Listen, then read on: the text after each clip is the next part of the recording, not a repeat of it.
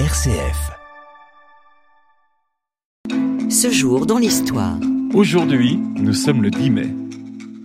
Déclenché le 1er septembre 1939, la Seconde Guerre mondiale entre dans une nouvelle phase le 10 mai 1940 en effet, l'Allemagne passe à l'offensive à l'ouest, mettant fin à la drôle de guerre. Les soldats alliés, dignes successeurs des héros de la Marne, de l'Isère, des Flandres, de Picardie, de l'Artois, de la Champagne et de Verdun, se sont dressés devant l'agresseur avec l'indomptable volonté de briser ses assauts furieux.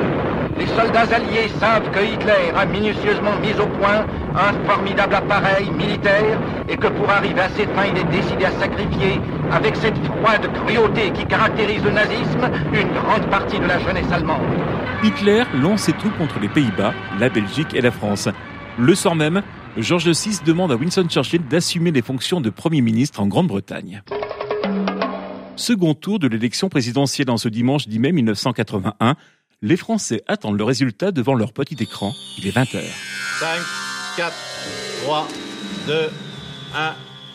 François Mitterrand est élu président de la République. Pour la première fois, la Ve République va connaître l'alternance politique. François Mitterrand sera réélu président en 1988. Il est le seul en France à avoir assumé la présidence de la République pendant 14 ans. C'est l'un des épisodes les plus mystérieux de la Seconde Guerre mondiale.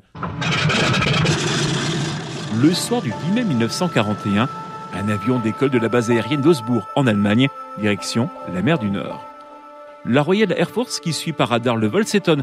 En effet, cet avion, le Messerschmitt, ne peut pas avoir assez d'essence pour revenir à son point de départ. Cet avion mystérieux survole à présent l'Écosse. Puis à court de carburant, le pilote saute en parachute près du domaine de Dungavel, dans la région de Glasgow. Récupéré par des habitants, le mystérieux pilote demande avec insistance à rencontrer le propriétaire du domaine, Lord Hamilton. À l'arrivée de ce dernier, l'homme révèle enfin son identité. Je suis le Reichsministère Rudolf S. Je suis venu pour sauver la paix. S, c'est le plus ancien compagnon d'Adolf Hitler, numéro 3 du régime et portant le titre d'adjoint du Führer. Il avait rencontré Lord Hamilton lors des Jeux Olympiques de Berlin en 1936. Il vient proposer de négocier un traité de paix avec l'Angleterre. En fait, il n'y aura pas de négociation, S sera désavoué par Hitler, il sera condamné à la prison à vie lors du procès de Nuremberg, il se suicidera en prison à l'âge de 93 ans en 1987. Ce jour, dans l'histoire. La culture à présent, c'est le 10 mai 1960 que voyait le jour le chanteur Bono, le leader du groupe irlandais U2 qui le rejoint en 1976. Bono est le parolier de la plupart des chansons de ce groupe, il est également engagé dans de très nombreuses causes humanitaires et environnementales.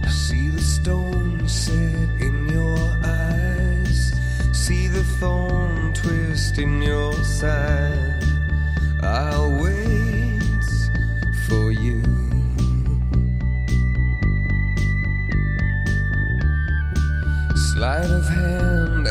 Twist of fate.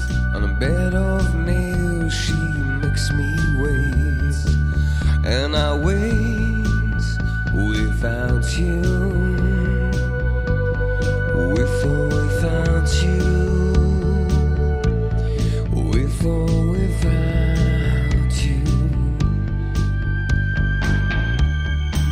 Through the storm, we reached the shore. You gave it all.